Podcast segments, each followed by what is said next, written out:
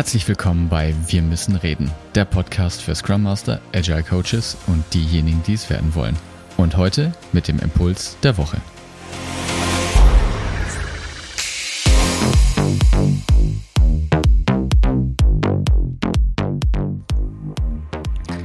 Einen wunderschönen guten Tag wünsche ich dir. Schön, dass du auch diese Woche wieder eingeschaltet hast zum Impuls der Woche. 1997 bereitet Antonio Damasio in seinem bahnbrechenden Experiment den Weg hin zu einem Verständnis der Intelligenz unserer Gefühle.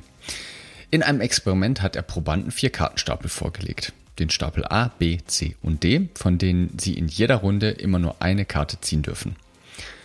Nach jeder Runde dürfen die Probanden neue Stapel wählen. Die Stapel A und B werfen in der Regel größere Gewinne ab, die Stapel C und D nur kleinere Geldgewinne.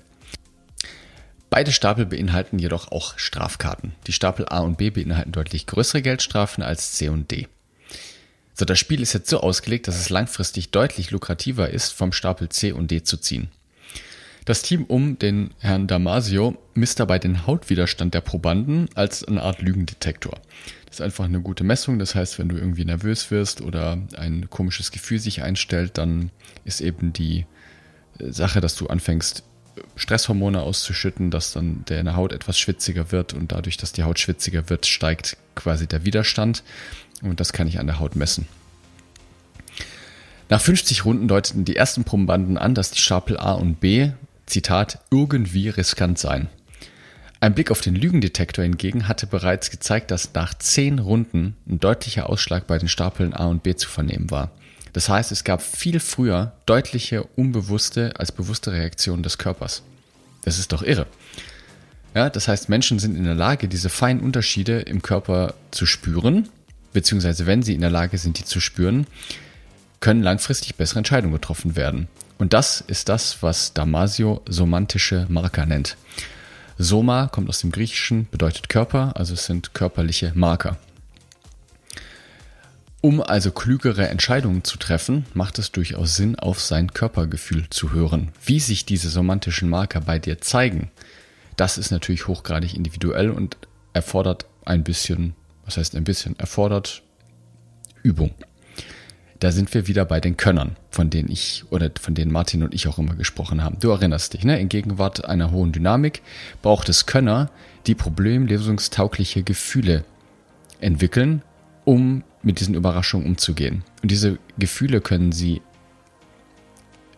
erlangen, weil sie eben oft in dieser Umgebung unterwegs sind. Und selbst wenn sie sehr gut trainiert sind, ist es vielleicht auch sogar möglich, wie man jetzt hier an diesem Kartenstapel sieht, auf seinen Körper zu hören, um zumindest zu erkennen, ob etwas riskant ist oder ob etwas gefährlich ist oder nicht. Ne? Wir kennen alle das mit einem mulmigen Gefühl oder wenn wir in einen Raum reinkommen, wir können sofort die Stimmung wahrnehmen, all diese Sachen. Ne? Also das eigene Körpergefühl zu nutzen, um klügere Entscheidungen zu treffen, ist sicherlich eine gute Idee.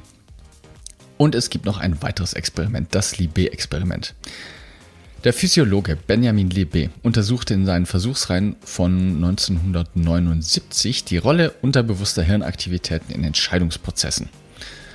Und seine Experimente waren lange Zeit Gegenstand vieler Debatten. Da ging es nämlich darum, wie rund um das Thema des freien Willens, warum das so ist, wirst du gleich erkennen. Ziel seiner Versuche war es, nicht nur die Abweichung zwischen gemessener Hirnaktivität im motorischen Kontext des Gehirns und der tatsächlichen ausgeführten Handlung zu messen, sondern auch den Zeitpunkt, wann diese bewusste Entscheidung zu handeln denn wirklich gefällt wurde.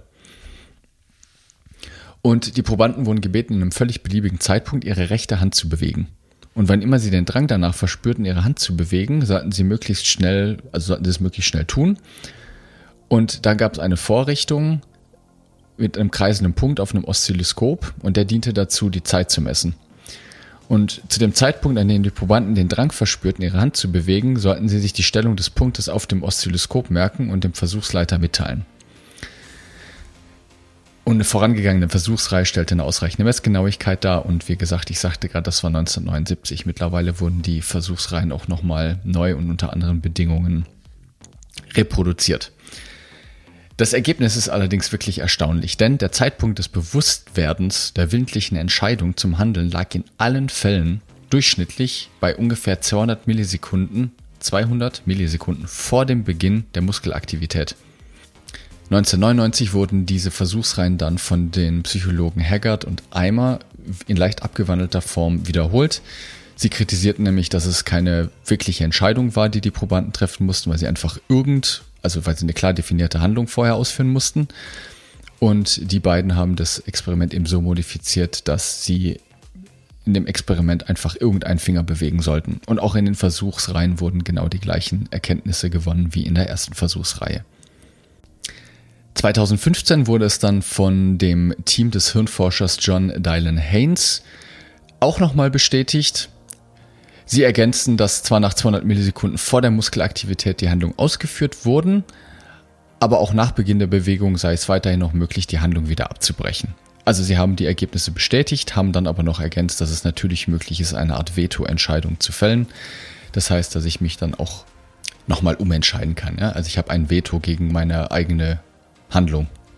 Heißt also, long story short, in mehreren Experimenten über die letzten Jahrzehnte wurde gezeigt, dass es eine deutlich messbare Hirnaktivität im Motor Cortex gibt, also eine Bewegung, bevor es die bewusste Handlungsentscheidung gefällt wird. Und das ist crazy. Deshalb wurde eben gesagt, oder das war es Gegenstand der Debatten, haben wir denn eigentlich noch einen freien Willen? Wenn quasi eine Handlung ausgeführt wird und wir erst dann im Nachhinein mit dem Gehirn äh, die Entscheidung fällen. Aber das ist natürlich weit hergeholt und diese Experimente zeigen, dass auch die gesamte Diskussion um das Thema Mindset, das Herr Martin und ich auch schon mehrfach angesprochen haben, auch wissenschaftlich hiermit, finde ich, in ein anderes Licht gerückt wird. Denn diese ganze Idee, dass wir ein mentales Modell haben, dass wir ein Mindset hätten, mit dem wir bewusst irgendwelche Entscheidungen treffen, ist letztendlich Quatsch, denn wir haben ein verteiltes Gehirn sozusagen, wie ein bisschen bei so einem Oktopus. Und das merkst du auch daran, wenn du deine Hand oder bei Kindern, ne, wenn sie dir die Hand auf eine heiße Herdplatte legen oder in irgendeiner Situation sind, wo der Körper schnell reagieren muss, kann es nicht sein, dass es erst über die Zentrale im Gehirn quasi laufen muss, um eine Entscheidung zu fällen. Das wäre viel zu langsam. Wir haben also auch Entscheidungshilfen. Der Körper entscheidet mit. Die Hand wird sofort von der Herdplatte weggezogen und dann wird im Hirn quasi nur noch überprüft, ob die Entscheidung in dem Kontext richtig war oder nicht. Heißt nochmal, unsere Entscheidungsfindung ist stark verteilt über den Körper und diese strikte Trennung zwischen Körper und Geist existiert nicht. Du meinst zwar, dass du oft rationale und vor allem sehr bewusste Entscheidungen triffst, das ist aber nicht so. Oder um es mit den Worten des Naturphilosophen Daniel Dennett zu sagen, das Bewusstsein eines Menschen gleicht einem Regierungssprecher, der Entscheidungen zu verkünden hat, an denen er a. nicht beteiligt war und b. dessen wahre Entscheidungsgründe ihm zugleich nicht zugänglich sind. Was heißt es jetzt konkret für dich und deinen Alltag? Ich hatte jetzt einfach Spaß daran, nochmal eine etwas fundiertere wissenschaftliche, also wissenschaftlich begründete Argumentation darzulegen, warum es Sinn macht, Könner an komplexe Probleme ranzulassen. Wir predigen das immer, nur ich hatte mich halt auch gefragt, ne, warum ist das denn eigentlich so? Das klingt ja erstmal irgendwie ein bisschen huibui. Nur tatsächlich gibt es hier ja auch wissenschaftliche Erkenntnisse, die genau das belegen. Wir brauchen in Gegenwart komplexer Probleme Leute, die in der Lage sind, gute, passende Entscheidungen zu fällen. Und Entscheidungen sind nun mal oft unterbewusste Prozesse, wie wir jetzt heute in dieser Folge gelernt haben. Das heißt, die Leute, die in der Lage sind, besser auf ihre Gefühle zu hören, diese semantischen Marker von Antonio Damasio zu lesen in ihrem Körper, werden lange Sicht klügere Entscheidungen fällen. In diesem Sinne wünsche ich dir viel Spaß beim Herausfinden deiner semantischen Marker, viel Spaß beim kluge Entscheidungen treffen und vor allen Dingen einen fantastischen Start in dein neues Jahr. Schön, dass du mit dabei bist und bis bald. Dein David.